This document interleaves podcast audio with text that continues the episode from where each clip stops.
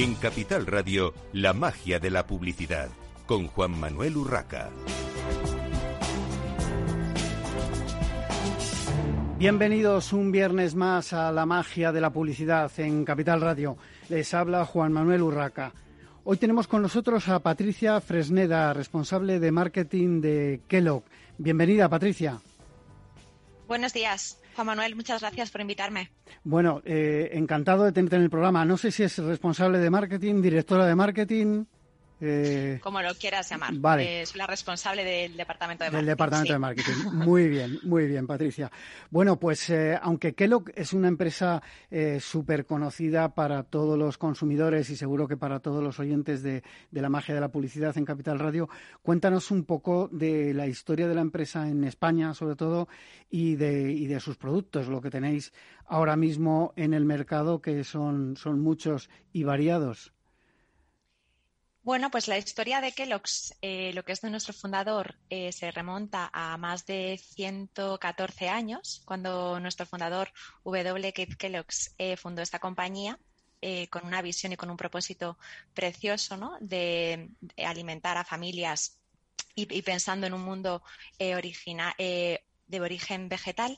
En España llevamos más de 43 años, desde el 77. Eh, que empezamos en España y tenemos un portfolio pues muy amplio, desde cereales de desayuno, barritas, eh, también tenemos snacks salados como Pringles eh, y dentro de cereales, bueno, pues tenemos una opción dentro de para niños, familia, adultos muy amplia y somos los líderes del mercado. Bueno, eh, una curiosidad eh, que te lo tengo que preguntar, Patricia. ¿Es posible innovar en algo tan básico, a priori, eh, como son los cereales, más allá de los formatos, que ahora nos contarás, porque también tenéis diferentes formatos, pero, pero en cuanto a producto, digamos, ¿es, es posible innovar en este, en este tipo de producto?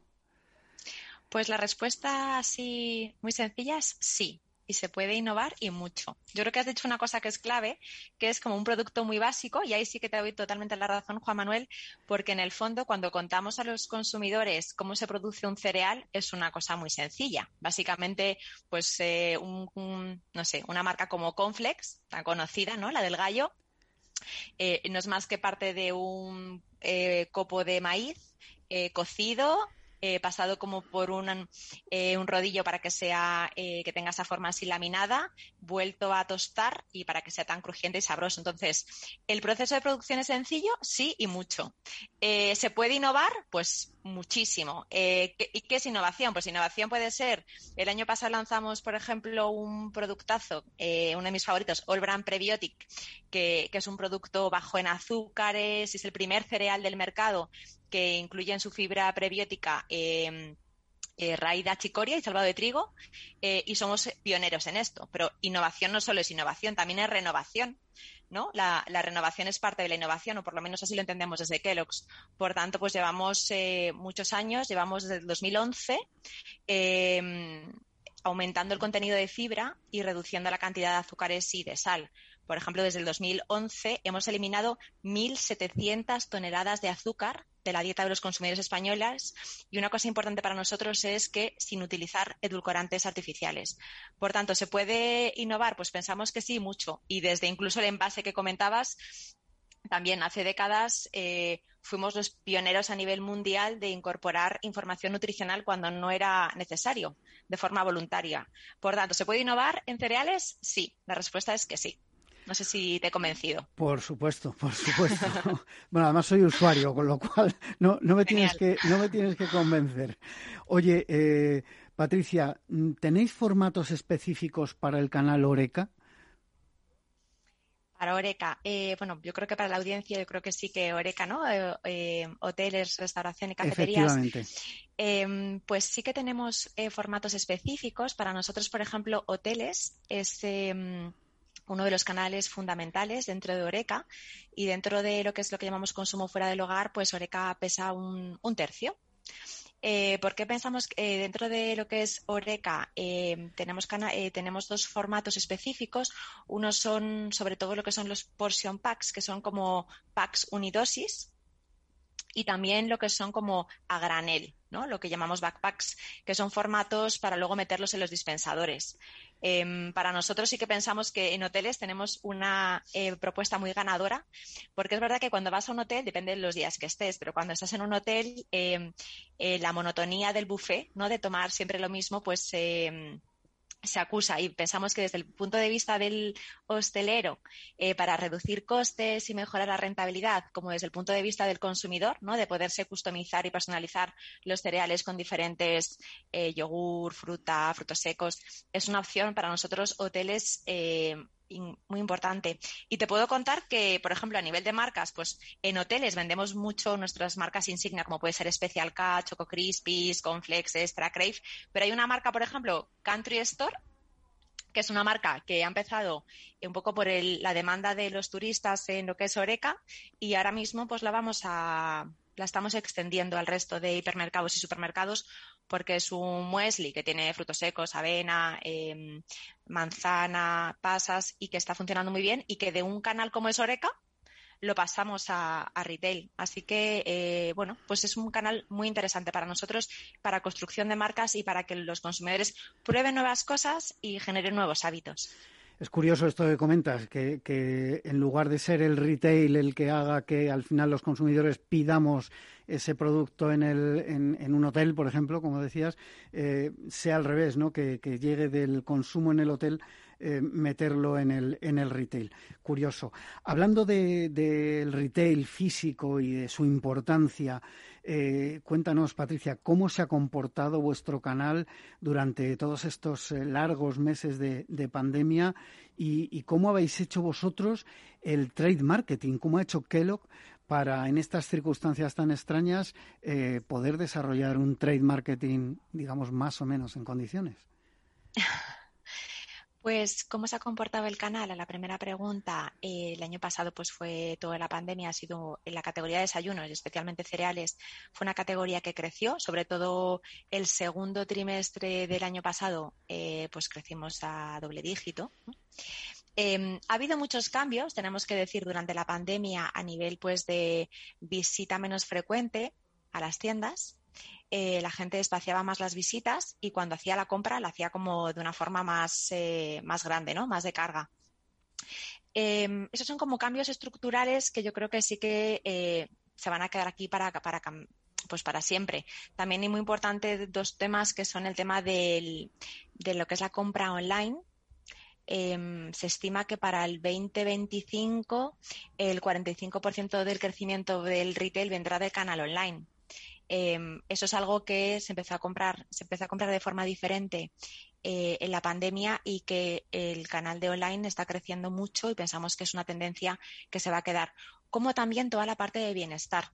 Hemos hecho estudios y demuestran que el 40% de los consumidores quieren empezar a incrementar su gasto en productos de bienestar. Una cosa que te comento que sí que para mí fue como muy reveladora, hicimos un estudio el año pasado eh, a finales para saber, bueno, en toda la pandemia, qué es lo que más aprecia al consumidor, sobre todo el comprador de todo nuestro portfolio, ¿no? De todo lo que podemos, los beneficios y valor añadido de nuestro portfolio. Y sí que salió eh, algo que mm, para nosotros fue una sorpresa, que es como el insight de lo local. El, pues que si el arroz eh, de Choco Crispies es de España o si eh, del Delta del Ebro, de la Albufera, si apoyamos a los agricultores locales, toda la parte de lo que es cuéntame cosas de mi tierra, ¿no? De mi país. Entonces, eso es algo que, por ejemplo, pues el programa de Origins, que llevamos apoyando a los agricultores locales, un programa que llevamos más de ocho años, pues este año lo vamos a empezar a lanzar. De hecho, mañana empezamos una campaña porque es algo que el consumidor nos ha dicho, si esto lo estés haciendo y sobre todo en nuestro país, contárnoslo, porque es algo que se aprecia de forma eh, específica. Y, por supuesto, toda la parte nutricional, de vitaminas, minerales, procesos. Pero yo creo que lo que me quedo como insight de la pandemia es la importancia que ha cobrado eh, la parte de em, la agricultura y el apoyo a lo nuestro curioso porque esto que me estás contando, em, que desconocía que, le dieseis vosotros ese, ese valor, pero que evidentemente lo tiene porque lo pide el, consumidor, em, lo pusieron en marcha de alguna manera los supermercados en, en las en diferentes eh, regiones o nacionalidades de, de España em, poniendo publicidad de pues cuando ibas de vacaciones a cualquier sitio de España eh, veías que en el supermercado de, una cadena nacional pero que estabas en, un pueblo de Galicia por ejemplo estaban hablando de los productos de la tierra mm, dando valor a esos productos de la tierra y yo creo que es verdad que como consumidores al final sí que sí que nos llega ese ese mensaje.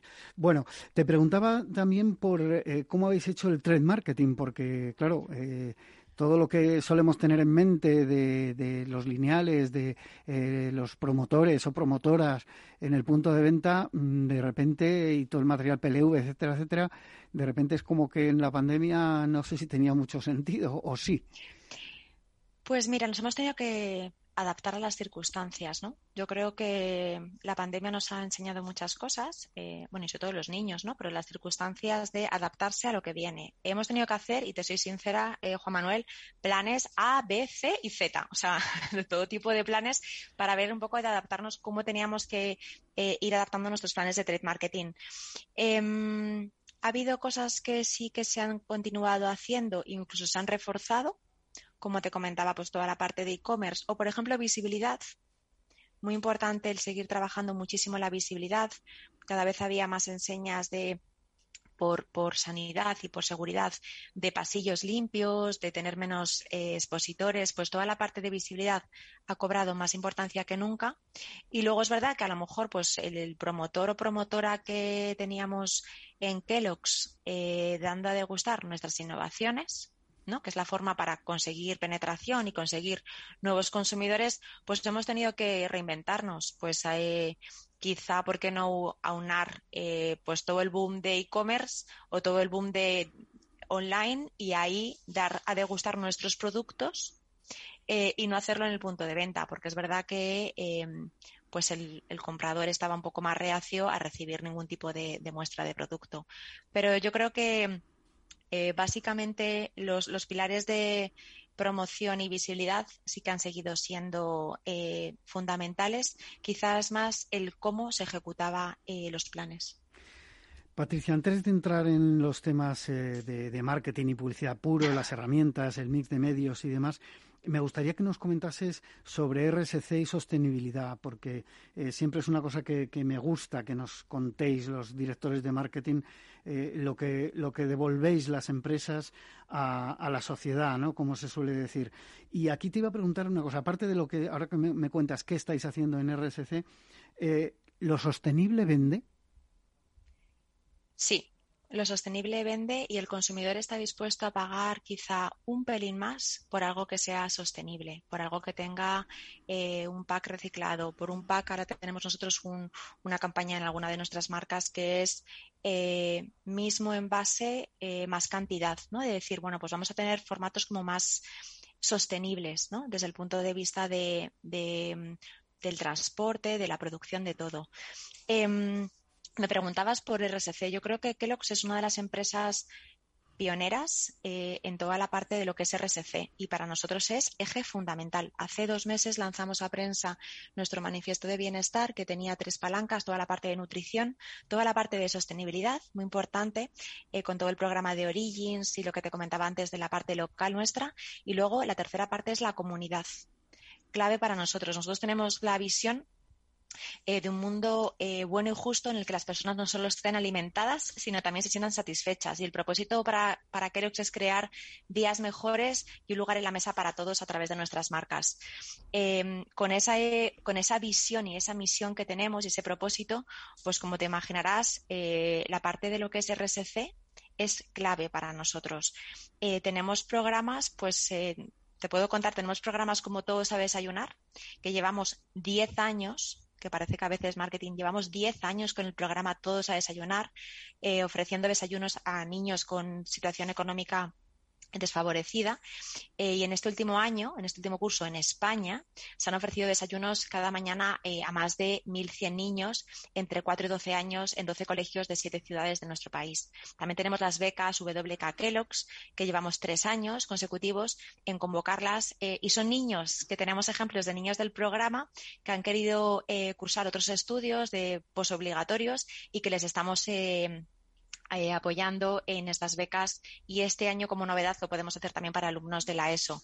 Tenemos donaciones del Banco de Alimentos que llevamos décadas y no solo eh, dando excedente, sino también produciendo en ocasiones para alimentos para donar, que eso es, clave para nosotros. Tenemos los premios WK Kellogg, que fue nuestro, eh, nuestro fundador con FESVAL, eh, que los creamos en el 2021 con el objetivo de promover la innovación, iniciativas sociales y, estamos dando, pues vamos a ofrecer 15.000 desayunos a más de 500 personas entre Sevilla y, Madrid.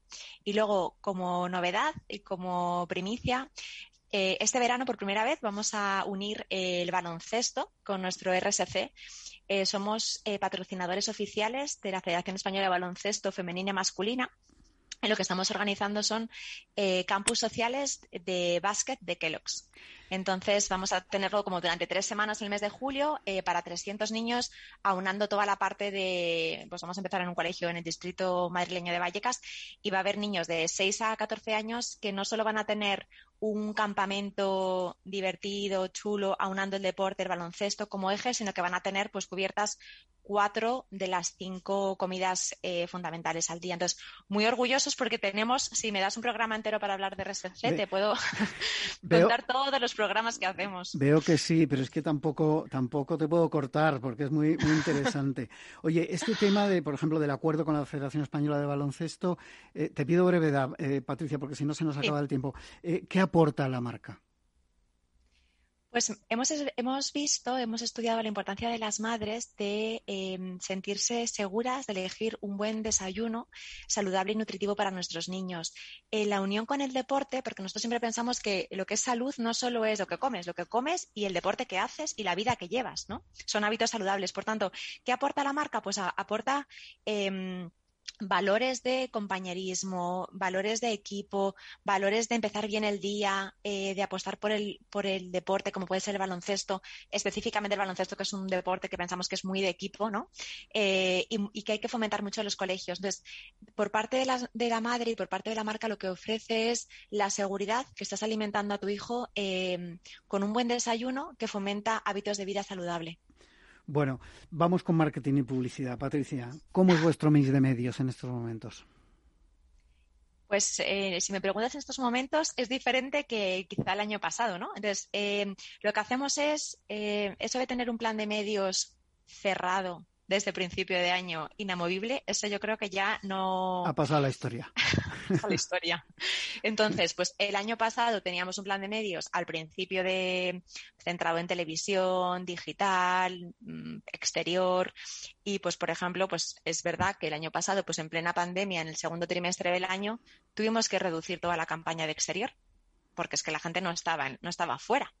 Entonces, aumentamos televisión y digital y redes sociales eh, reduciendo exterior. Ahora, pues que yo creo que, gracias a Dios, la situación eh, sanitaria está mejorando, pues vamos a volver a, meter medios como exterior, ¿no? Eh, que es fundamental de cara a exterior cerca del punto de venta, exterior en las principales ciudades, exterior en las zonas turísticas. Por tanto, ahora mismo apuesta por televisión y digital, yo te diría que son como los medios estrellas y son eh, siempre el uno con el otro, porque tenemos que adaptarnos a nuestros consumidores y dónde están y dónde está nuestra audiencia.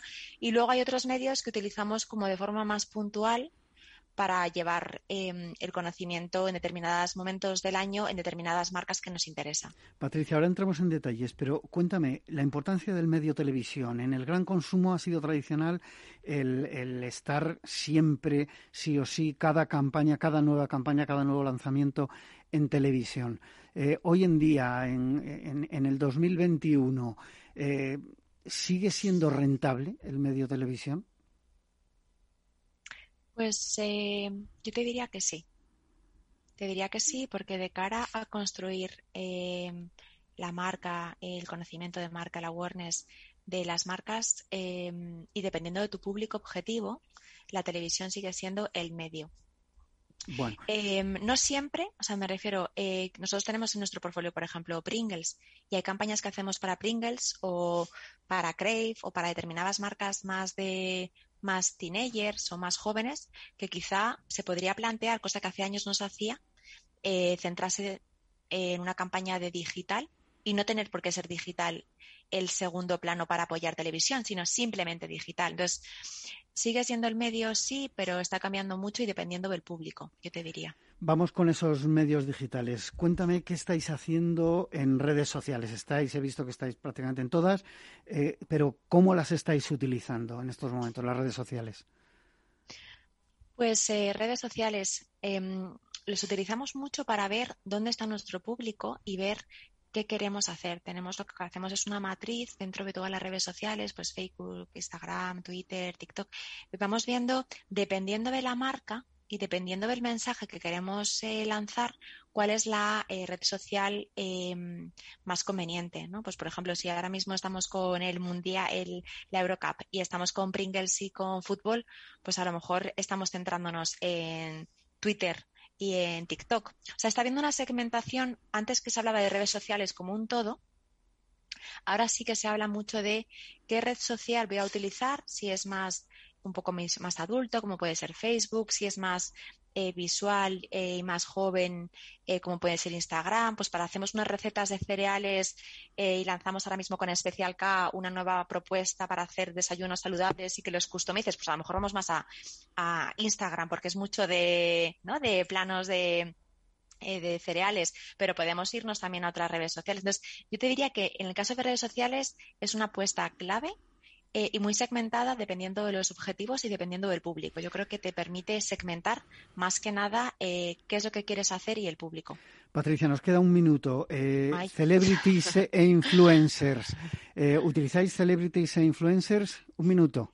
Sí, utilizamos celebrities influencers y pensamos que es importantísimo para nosotros para llevar los valores que queremos de las marcas. Lo que hacemos es prácticamente ver la naturalidad de las personas, eh, la segmentación y ver sobre todo si los valores de nuestros celebrities van con nuestras marcas y con nuestro portfolio. Eso es una cosa que hacemos siempre el check. Y luego pues trabajamos con un brief y vemos bien, vamos viendo cuál es la celebrity ideal para comunicar un mensaje que quizá en televisión o en otros medios no va a llegar de la misma forma. Eh, Patricia, Patricia Fresneda, responsable, directora de marketing de, Kellogg's, muchísimas gracias por haber participado hoy en esta mañana de viernes en la magia de la publicidad en Capital Radio. Se nos ha acabado el tiempo. Eh, a todos ustedes les espero el próximo viernes en la magia de la publicidad en Capital Radio. Les habla Juan Manuel Urraca. Esto te estás perdiendo si no escuchas a Rocío Arbiza en Mercado Abierto. Ismael Clemente, consejero delegado de Merlin Properties. Creemos que será un año más o menos que repetirá los números de 2020, millón arriba, millón abajo, porque aunque tendremos un poquito de más desempeño, tendremos mejores resultados en centros, perderemos un poquito de ingreso en oficinas como consecuencia de la caída de la ocupación. Y una cosa con la otra debería más o menos compensarse. Será un año bastante parecido a lo que hicimos en 2020. Mercado Abierto con Rocío Arbiza. Amaneces antes que el sol y conviertes la vida en nueva vida. Y alimentas el futuro de los tuyos. Te proteges de enfermedades. No te rindes ante las adversidades. Y cada día empiezas de nuevo. Eres de una naturaleza especial. Por eso hay un seguro especial para ti. Agroseguro. Más que un seguro. Capital Radio Madrid 105.7 Aquí, en Capital Radio, está el programa más divertido y de mayor influencia en el mundo del capital humano. Todos los viernes a la una de la tarde, únete a Humanos en la Oficina, presentado y dirigido por el speaker internacional Miguel Ángel Pérez Laguna. Un programa donde el talento es protagonista en un formato innovador e irresistible que ya se escucha en 13 países. No te lo pierdas.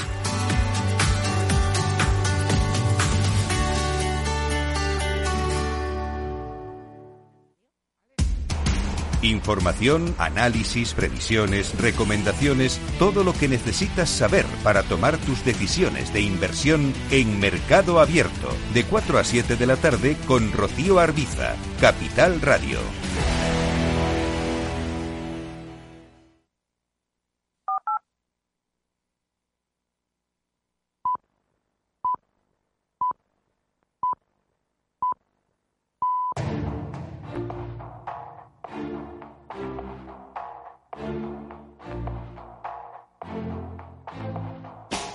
En Capital Radio, la magia de la publicidad, con Juan Manuel Urraca. Continuamos en esta mañana de viernes en la magia de la publicidad en Capital Radio. Hoy tenemos con nosotros a Elena Montenegro Borrás, directora de marketing digital de Bimba y Lola, y Marisa Manzano, directora de retail y moda de Facebook. Bienvenidas a las dos. Muchas gracias. Bueno, vamos a hablar lógicamente eh, de moda, vamos a hablar del sector textil y todo lo relacionado al mismo tiempo con algo tan eh, fundamental en el marketing ahora mismo como son las redes sociales y el e-commerce, eh, por otra parte, sobre todo dadas las, las, circunstancias en las que todavía eh, estamos. Antes de, entrar en materia, Marisa, me gustaría que nos contases qué es el Discovery Commerce, porque últimamente se habla mucho de ello y me gustaría que nos pusieses en, situación qué, qué, significa este término, qué, qué podrías contarnos al respecto. Sí, muy bien, gracias Juan Manuel. Bueno, nosotros hemos analizado mucho el cambio que se ha producido en los comportamientos de los consumidores en el último año. ¿no? Es un cambio que se ha acelerado mucho debido a la pandemia, cambia la forma como consumen los medios, y cambia su experiencia de interacción con las marcas a través de las plataformas digitales. Entonces, nosotros decimos ahora que una marca, ante la oferta enorme eh, que se produce en digital, no puede esperar a que un consumidor venga a buscarla o busque sus productos o se interese por ellas, sino que es el producto y la marca los que tienen que ir a buscar y anticiparse a esos deseos de los consumidores. ¿no? Lo que llamamos un poco la serendipia que se producía antes en el mundo físico, salías de tiendas, ibas a escaparatear, mirabas una, te gustaba, entrabas, veías algo que te llamaba la atención y te lo comprabas de una forma muy espontánea. Bueno, pues esa espontaneidad se produce ahora 100% en el mundo digital, especialmente en plataformas como las nuestras, como Facebook e Instagram, y especialmente en el mundo de la moda. Entonces les decimos a las marcas que salgan ellos a buscar a los consumidores eh, en lugar de tener que esperar a que vengan a interesarse por sus productos. Eso es lo que llamamos Discovery Commerce. Bueno, pues muchas gracias por esa definición, porque eh, es verdad que se van creando también conceptos, ¿no? Según va desarrollándose todo el, mundo digital y, y el e-commerce, por supuesto. Elena, eh, el sector textil eh, no se ha mantenido al margen, evidentemente, de las consecuencias económicas de la pandemia. Sabemos que Bimba y Lola ha sabido aprovechar los canales online para incrementar sus ventas, eh, según los datos que tengo, en más de un 66% y representando más de un 34% de los ingresos totales de, de la compañía. datos, la verdad, muy, muy relevantes. ¿Cuáles han sido los principales desafíos de la marca? En este año que, hemos vivido tan complicado y qué oportunidades se os han abierto en este universo digital a una compañía tan que al menos yo tenía tan presente como, física, ¿no? Con puntos de venta a pie de calle. Sí, eh, efectivamente ha sido un año muy complicado para todo el sector retail, ¿no? Pero para mí y para, para, yo creo que todos los profesionales ha sido un año de grandes oportunidades. ¿no? El COVID-19 ha agudizado eh, mucho nuestro enfoque en quién y qué es realmente importante. Y para que una marca sobreviva ¿no? en este nuevo paradigma, en este nuevo entorno digital, eh, debe ofrecer eh, al consumidor un significado más allá de las puras transacciones. Entonces, Bimba y Lola, desde sus inicios, ha sido un colectivo creativo y más que nunca este año, nuestro principal desafío fue adaptar toda nuestra comunicación e incluso colección para un usuario que consumía de manera diferente, trabajaba de manera diferente, se sociabilizaba de manera, de manera diferente, en definitiva que nos había cambiado totalmente la vida. Por eso eh, ha sido una gran oportunidad, sobre todo, de conectar con nuestro consumidor, de escucharle, de conocerle, de pasar tiempo con él y, de que encontrara en Bimba una marca eso, más allá de, una marca de bolso. Y además hemos trabajado, que para mí ha sido muy relevante durante este año, con muchísimos artistas, que como saben ha sido un, sector también muy perjudicado en la pandemia, que nos han servido como altavoz de nuestra marca. Eh, artistas jóvenes, emergentes, digitales, que nos han ayudado a reinterpretar nuestra colección y conectar con nuestra audiencia desde un prisma nativo digital que nos ha ayudado a reforzar nuestra, nuestra identidad. Entonces ha sido un año muy duro, muy duro, pero ha sido un año en donde hemos aprendido muchísimo y hemos conectado con nuestro consumidor de manera diferente. Y bueno, dentro de lo que es estas nuevas tendencias, Marisa, ¿cuáles pueden ser las tendencias que marcan la conversación ahora mismo, eh, según lo observáis desde Facebook, que al final eh, en esta gran red social tenéis eh, un montón de inputs de cómo se va produciendo la conversación de, de los consumidores y en concreto en los últimos meses para la industria de la moda, que es lo que nos ocupa ahora.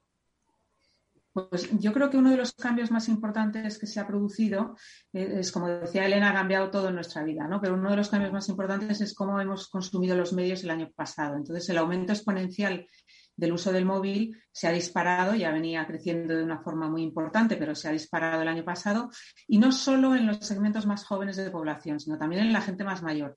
Gente que hasta ahora no se atrevía o no tenía costumbre de comprar online o de navegar y descubrir productos online, se ha incorporado a ese público que compra online de una manera muy importante, especialmente en los grupos de edad a partir de 35 y de manera mucho más llamativa a partir de 55. Entonces, yo creo que esto crea un reto enorme eh, para las marcas sobre cómo acercarse a esos públicos que por primera vez se incorporan al mundo de las compras digitales y entonces la experiencia de compra tiene que ser aún más fluida y más fácil de, lo normal para esta gente que no tiene costumbre de hacerlo. Esta experiencia de compra, nosotros siempre decimos, hoy en día con el móvil tú puedes pasar del descubrimiento a la acción en, un solo clic. O sea, todas las fases antes de, de compras se han acortado y entonces hay que hacerlo muy fácil y muy llamativo y muy atractivo. Y eso pasa evidentemente por creatividad, por innovación, etcétera. Pero no solamente eso, sino que además lo que hemos visto enorme cambio en el comportamiento de estos consumidores, tanto más jóvenes como mayores, el año pasado, es su preocupación en primer lugar por valores que antes realmente no le daban tanta importancia. Los valores de marca fundamentales, la sostenibilidad fundamental, la preocupación por el medio ambiente, un poco esa generosidad que sale de las grandes crisis como la que hemos vivido y que hace que ahora la gente más joven y la gente más mayor sea mucho más consciente de lo que hay detrás de una marca a la que quieren comprar o de la que tienen interés por sus productos. Y yo creo que eso en el mundo de la moda es todavía mucho más relevante. Una pregunta eh, a las dos que se me ocurre eh, en base a tu contestación. Eh, todo el tema de la sostenibilidad, la responsabilidad social corporativa que de alguna manera se le, se le pide desde el consumidor a las marcas, ¿vende? ¿Tiene, ¿Tiene al final un reflejo en las ventas de las marcas que, mm, que trabajan esa parte de sostenibilidad y responsabilidad social corporativa? Elena. Yo creo que eh, más que vender es una parte de los valores fundamentales que tienen que tener todas las marcas hoy en día.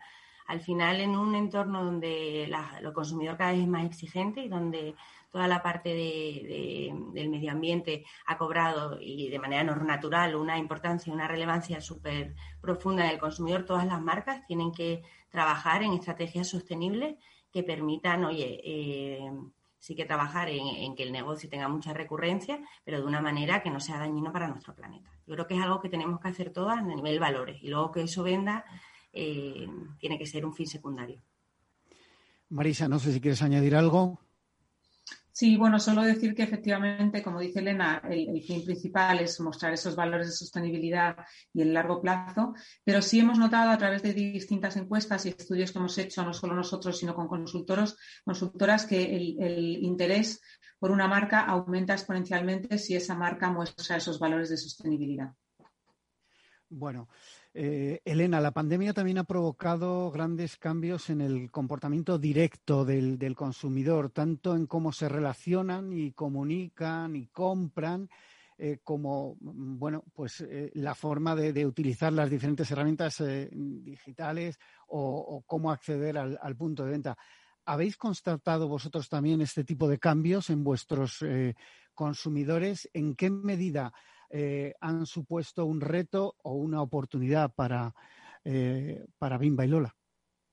Para nosotros, que como decía, Bimba y Lola era una marca muy del offline, ¿no? muy de la tienda física, eh, fue un gran reto ofrecer una experiencia digital óptima adaptada para todos nuestros consumidores. Y cuando digo todos nuestros consumidores, era como decía también Marisa ahora, un consumidor también un poco más senior, ¿no? que iba, estaba acostumbrado a comprar en, en la tienda física, que se incorporó a la, compra online. Entonces nosotros adaptamos todos nuestros servicios eh, desde pues, oye, toda la flexibilidad en la parte de evoluciones, seguridades, en entrega, atención al cliente. Y sobre todo trabajamos estrategias súper diferenciadas según la tipología de nuestro consumidor. Probamos muchísimo, lanzamos más de mil campañas, eh, aprendimos mucho y vimos que al final eh, teníamos que trabajar un mensaje diferenciado en función de lo que el cliente necesitaba. Em, entonces, todos esos aprendizajes al final no se han quedado ahí, sino que los hemos ido retrabajando durante este 2021 y la verdad que la experiencia digital eh, pre-COVID y post-COVID ha marcado la diferencia en el caso de Bimba y Lola. Y Marisa, ¿cómo facilita Facebook a marcas como es el caso que nos ocupa, Bimba y Lola, la transformación digital?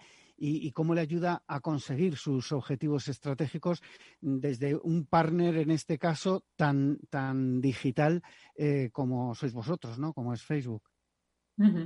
Pues yo creo que Elena lo ha dicho justo en su respuesta. Eh, lo que ha hecho muy bien Bimba y Lola y lo que tienen que hacer eh, todas las marcas de moda es poner al consumidor en el centro. Entonces, eh, hay que ofrecer al consumidor una experiencia muy personalizada para que esa experiencia que tenía al entrar a una tienda de Bimba, que era maravillosa, se repita en el mundo digital. Y eso no es fácil porque no todos los consumidores viven la experiencia digital de la misma manera, con lo cual personalizar y adaptarse al gusto de cada uno es, es, complicado en un momento con el que estamos. Entonces, lo que ellos han hecho es maximizar el uso de la tecnología en nuestras plataformas y utilizar todas las señales que un consumidor te da para personalizar hacia ellos el mensaje y mostrarle lo que realmente les parece relevante. ¿no? Yo creo que eso es eh, fundamental para una marca especialmente de moda, ¿no? Y luego replicar esa experiencia tan satisfactoria que tenían en la tienda en la plataforma digital a través de propuestas innovadoras, de creatividades llamativas pero que al final, si el consumidor quiere finalizar ese proceso de compra, también lo puede hacer de una forma muy fluida y muy fácil. ¿no? Entonces, nosotros hemos puesto la tecnología y nuestras soluciones, todas esas herramientas automáticas que, afortunadamente entienden mucho mejor al consumidor que nosotros mismos a disposición de las marcas eh, para que puedan descubrir rápidamente o ayudar al consumidor a descubrir sus productos, como decíamos antes. Son todas esas herramientas de esa serendipia del Discovery Commerce. Eh, Marisa, tú que tienes eh, experiencia en muchos sectores, no solamente en este de la moda, eh, cuando habláis de todas estas herramientas en conjunto y de la digitalización en, este sentido de, de las empresas, ¿se puede replicar a otros sectores? Cuando hablamos de cómo puede aprovechar el sector de la moda estas herramientas, estar en, las redes, pero además hacer e-commerce y, tener ese eh, contacto tan directo con el consumidor, eh, muchas veces pensamos que son, eh, digamos, pocos sectores ¿no? los, que, los que pueden trabajar con esas herramientas. ¿Se puede replicar a otros, digamos, para, para todos los oyentes, para todos los directores de marketing de todo tipo de sectores que nos están oyendo? ¿Hasta qué punto se pueden replicar estos, estos modelos? Sí, se pueden replicar para cualquier sector tradicional o no tradicional y para cualquier tipo de empresa, sea pequeña, mediana o grande, ¿no? Desde las grandes marcas hasta las empresas más pequeñitas. Tienen que adaptar todas esas soluciones a su propuesta de producto, a su propuesta de oferta e incluso a su propuesta de logística, ¿no? La realidad es que hoy en día se puede hacer todo en el mundo digital. De hecho, nos pasaban unos datos de GFK recientemente, datos de compra, eh, de aumento de compra en productos muy tradicionales de, de alimentación en, gran consumo que han crecido increíblemente en la venta online a lo largo de la pandemia o incluso de auto. O sea, ha subido la venta online de coches un 50% cuando antes nos decían hace dos años que alguien iba a comprar un coche online y ni siquiera lo hubiéramos creído. O sea que sí, definitivamente la tecnología está al servicio de todos y se puede replicar para cualquier sector. Elena, continuando con esto que hablamos de, la tecnología y, volviendo a ese, eh, digamos, a esa premisa de que Bimba y Lola eh, nació como punto de venta eh, a pie de calle, durante este año el e-commerce seguramente ha sido vuestra gran herramienta, ayudado por estas redes sociales y, por otros elementos digitales, pero lógicamente ha sido seguro un, punto fuerte para vuestras ventas se ha democratizado y ampliado las posibilidades de compra. Eh, la empresa como, tal, eh, ¿qué tipo de experiencias eh, ha, tenido? ¿Veis más inmersivo el, acceso de los consumidores, por ejemplo, a vuestras plataformas de e-commerce? Yo creo, a mí hay una frase que, siempre dice Marisa, ¿no? Que, me encanta, que es que el consumidor eh, ya no va de compras, ¿no? Sino que el consumidor está de compras. Y yo creo que las marcas eh, tenemos que estar allá donde esté el consumidor y no solo para ayudarla a comprar, que al final somos una empresa y es nuestro fin último, pero también ayudarle a, a inspirarse. A conectarse con un mundo diferente y acompañarle en su día a día. Yo creo así como marca, ¿no? Somos capaces de aportar realismo y emoción a la vida de la gente es la mejor manera que podemos eh, hacer que sean fieles a la, marca. Entonces, al final, lo que, lo que hemos conseguido no solo trabajar ese consumidor espontáneo, que al final, oye, eh, es un consumidor eh, a lo mejor menos fiel y que pica más, sino trabajar muchísimo la fidelidad de nuestros consumidores, dándoles una experiencia muy inmersiva con la marca, trabajando en que conozcan nuestros valores, en que se divierta con Bimba y en que vea Bimba eso es lo que, lo que he dicho, más allá de, una marca de bolsa. Hay un aspecto siempre en, el e-commerce de, algún tipo de productos, eh, hablábamos antes de la alimentación y, demás, eh, pero en vuestro caso es el tema de, probarse los, productos, ¿no? Es verdad que, eh, bueno, con, eh, la sofisticación de la logística, pues uno puede recibir algo, eh, no sé, unos pantalones en, casa, probárselos y, prácticamente de inmediato o casi devolverlos si no, si no le gusta, si no es su talla y demás pero se ha ido sofisticando todo esto y cada vez hay más eh, probadores virtuales y otro tipo de, herramientas. Como suele decir, solo falta el olor, ¿no? En, las webs o en las redes sociales. ¿Qué, tipo de herramientas ves que eh, puedan ayudar más al consumidor eh, a medio y, largo plazo para realmente tener esa experiencia de compra, si no igual, casi tan eh, satisfactoria como el, hecho de, entrar en un, en un local, eh, incluso ahí oler las, las prendas, ¿no? tocarlas, sentir ese, ese tacto de, de los diversos eh, tejidos y al final probárselo. ¿Qué, vais a hacer o qué estáis haciendo, qué estáis mm, mm, pergeñando ya en digital para llegar a, darnos a todos que somos todos consumidores ese tipo de experiencia? La verdad que eh, yo creo que me matan si lo cuento, pero tenemos muchos planes ¿no? encima, encima de la marcha.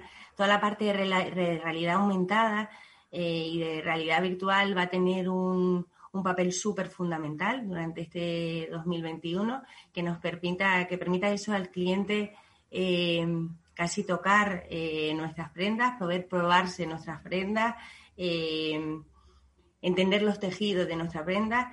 Y para mí es muy importante también que se trabaje desde un enfoque muy realista ¿no? y no ser deceptivo.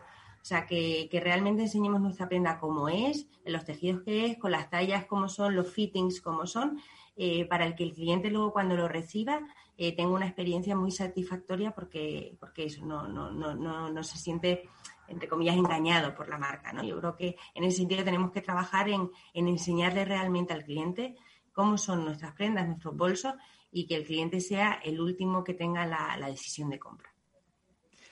Porque al final es verdad que la experiencia de cliente, sea en, punto de venta físico o sea a través de un e-commerce, eh, la da mm, el, punto final, ¿no? El, proceso final, cuando ya has pagado o estás pagando, es que te han convencido. Pero es verdad que, mm, se, ha prolongado mucho el, recorrido de desarrollo del e-commerce y yo creo que va a ser importante también para, vosotros que terminen de desarrollarse todas estas tecnologías para que podamos eh, desde casa tener una, una experiencia mejor.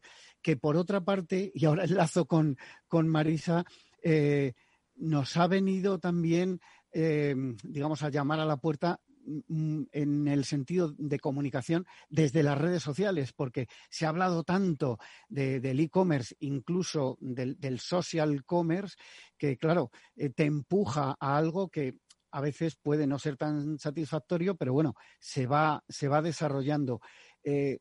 ¿Cómo, se está desarrollando el social commerce? Eh, Marisa, ¿realmente hay muchas marcas eh, que confían en vosotros para eh, apoyar lo que es sus ventas al final, que es bueno, pues el, objetivo de, toda empresa, de toda marca, vender a través de las redes sociales también? Sí, yo creo que volvemos un poco al, punto de, Elena, ¿no? Lo importante aquí es, hacérselo fácil al, consumidor y que sea él el que esté en el centro, ¿no? Entonces, las plataformas eh, nos hemos convertido en un escaparate más de esa marca que tiene su tienda física, su web y además puede vender de una forma muy intuitiva a través directamente de soluciones como Instagram o como Facebook. ¿no? Yo creo que cuando, todo lo que sea facilitar esa experiencia de compra al consumidor, acortar esos tiempos, como tú decías, y que la experiencia sea realmente satisfactoria es fundamental. Eh, una de las cosas que hemos visto durante la pandemia es que la fidelidad del consumidor ha cambiado. Como nos hemos vuelto más atrevidos porque estamos online, pues nos hemos lanzado a comprar marcas que antes no comprábamos, a cambiar un poco eh, nuestra experiencia habitual. Entonces, la única manera que tenemos de, retener a ese consumidor, de fidelizarlo, es ofrecerle una experiencia completa y redonda. Entonces, yo creo que los escaparates eh, que proponemos es una parte más del proceso, es una experiencia más, ¿no? Sobre todo para marcas como Bimba, que, como decía antes Elena, lo más importante aquí es probar, probar, equivocarse y volver a probar. El mundo digital te permite equivocarte con relativo poco riesgo y, lo que hemos hecho con ellos es testar muchísimas soluciones muy innovadoras, han sido muy valientes, muy atrevidos y yo creo que eso al final eh, aporta un beneficio extraordinario para las marcas que lo hacen. ¿no? Eh, y no dejar, no dejar de probar cosas, estar en todas partes, porque es muy difícil hoy en día captar la atención del consumidor. Cuando estás en el móvil es que vas a una velocidad de consumo alucinante, tienes además de otras marcas de competencia, tienes todo las, eh, el contenido personal que tenemos cada uno en, nuestros, en nuestras propiedades, en nuestras redes. O sea que la competencia es enorme, hay que estar preparado para llamar la atención y para hacerlo bien. Elena, mencionaba Marisa el tema del móvil. Es verdad que eh, ha sido la gran eh, explosión en los últimos años, no solo para visualizar el web, sino evidentemente y casi sobre todo, ¿no? Para informarse a través de, las redes, eh, de las redes sociales y en muchos casos para llegar a ese momento de compra. no sé si tenéis datos o habéis valorado eh, qué proporción de vuestros eh, clientes digitales o, de los que llegan a vuestro e-commerce vienen de alguna manera de las redes sociales y a través del móvil eh, u otros puntos de, contacto con el consumidor. Pues mira, ya para Bimba el 87% del tráfico web viene de móviles, ya sea de la aplicación o de nuestra página web mobile. Y yo creo que es un dato que no sabe Marisa y le va a gustar bastante. Uno de cada cuatro consumidores nuestros entra por redes sociales, tanto en orgánico como en todas las campañas que tenemos. Para nosotros es nuestro canal número uno de captación de tráfico. Eh, y aparte de una óptica de rentabilidad que nos hace que, tenga muchísimo sentido todo. Entonces, las redes sociales, al final el consumidor, lo decía Marisa, eh, hay que estar donde está el consumidor y el consumidor está en redes. Y, de la manera que captamos al consumidor, en Bimba, nuestro principal canal es eh, las redes sociales. Porque ahora mismo, ¿cómo es vuestro mix de medios, eh, Elena? Nosotros al final, eh, pues tenemos un. Depende mucho de los países, ¿no? Y de la madurez de la marca en los países. Nosotros somos muy notorios en países como, como España y Portugal y estamos haciendo y creando marca en países como en Europa, en Latam, etcétera. Pero en España tenemos un mix muy sano, con una venta, con un em, tráfico orgánico muy saludable y muy recurrente, y trabajamos en toda la parte de social, eh, sobre todo en las campañas de pago, para captar a nuevos usuarios. Entonces lo que hacemos es que el 80% de todos nuestros nuevos usuarios vienen por, las campañas de, Facebook que, que realizamos y así hacemos que eh, la rueda sigue, ¿no? Captamos a nuevos usuarios que, vuelven, que, de manera orgánica luego buscan Bailola y estamos intentando siempre ofrecer cosas nuevas a los clientes. Y estáis en, eh, bueno, creo que hace tiempo si estuvisteis en televisión, hicisteis alguna, alguna campaña local, creo recordar, eh, prensa, radio, otros, otros medios, ¿cómo los trabajáis? Al final, como decía Marisa, en un entorno como hoy en día eh, tienes que estar en muchísimos medios para captar la atención del cliente.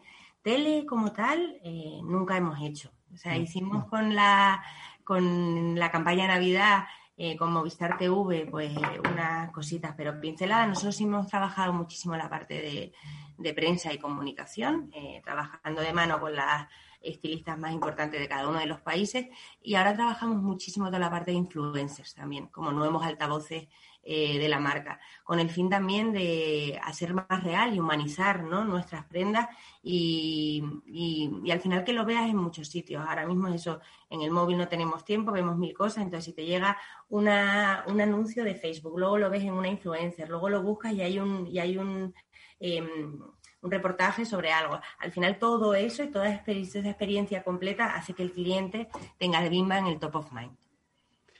Bueno, y Marisa, mm, prácticamente ya para, acabar y te pido brevedad, eh, ¿cómo definirías la misión de Facebook en lo que respecta al sector moda? Pues yo creo que tenemos muy claro nuestro papel, nos hemos convertido, nuestras plataformas se han convertido ya en el primer escaparate de descubrimiento eh, en el mundo de la moda para los usuarios y lo hemos demostrado con muchos estudios y yo creo que nuestro papel aquí es ayudar a esas marcas y a esos productos a que descubran a los consumidores de la forma más adecuada y más espontánea y más creativa posible. Así que esa es nuestra misión, ayudarles en ese camino y a su disposición ponemos todas nuestras herramientas tecnológicas y todo nuestro soporte. Y para terminar contigo, eh, Elena, con, Bimba y Lola, esta marca que hoy nos acompaña eh, eh, de la mano de su directora de marketing digital, ¿cómo definirías que acompañan plataformas como Facebook en la gestión? ¿Cómo se acompaña en la gestión del viaje del consumidor para conseguir vuestros objetivos de crecimiento? Yo creo, y por no repetir eh, mucho lo que hemos contado, yo creo que cualquier profesional de marketing se puede eh, disfruta muchísimo trabajando en Facebook, porque al final te da todas las herramientas, te proporciona todas las señales para conocer mejor a tu consumidor, eh, donde lo que decía antes, donde la prueba es parte del éxito, entonces probamos, probamos, probamos y aprendemos.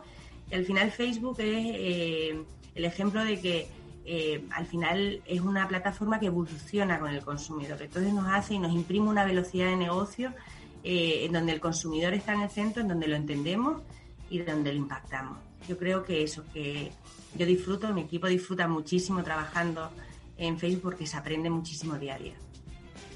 Bueno, pues eh, hasta aquí lo que ha dado de sí el programa de hoy. Despido ya a Elena Montenegro Borrás, directora de marketing digital de Bimba y Lola, y a Marisa Manzano, directora de retail y moda de Facebook España. Y a todos ustedes les espero el próximo viernes en La Magia de la Publicidad, en Capital Radio. Capital Radio.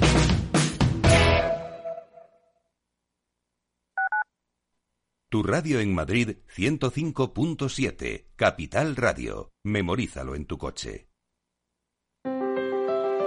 Si te gusta la cocina gallega de siempre, en el Mesón Gallego 1 y el Mesón Gallego 2 encontrarás los mejores pescados y mariscos de las costas junto a recetas de la Galicia interior, además de las carnes de Sanabria y los mejores embutidos de Zamora y nuestra terraza. Te esperamos en la calle Muller 35, teléfono 91 579 3623 y en la Plaza de la Remonta 13, teléfono 91 579 0769. Una recomendación del programa gastronómico Mesa y Descanso.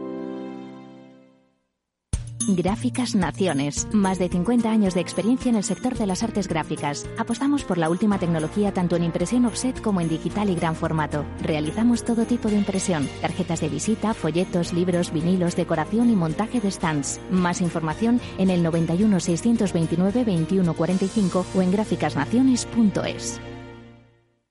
Disfruta de la mejor cocina gallega en Montes de Galicia. Todo un clásico moderno en el barrio de Salamanca. Disfruta de la variada dieta atlántica, de las mejores carnes y pescados tratados con respeto y transparencia y regados con una de las mejores bodegas de la zona. En grupo, en familia o en pareja, Montes de Galicia te ofrece el espacio perfecto en cada ocasión. Esto te estás perdiendo si no escuchas a Luis Vicente Muñoz en Capital, La Bolsa y la Vida. Xavier Ferraz, profesor de ESADE. Europa no lo ha hecho y el problema ahora lo tenemos aquí, ¿eh? porque Europa en este momento no es autónoma en semiconductores. Eso quiere decir que si no nos venden, nos vamos directamente al paleolítico, ¿eh? sin ser alarmistas. No te confundas. Capital, la bolsa y la vida con Luis Vicente Muñoz, el original. Capital Radio. Siente la economía.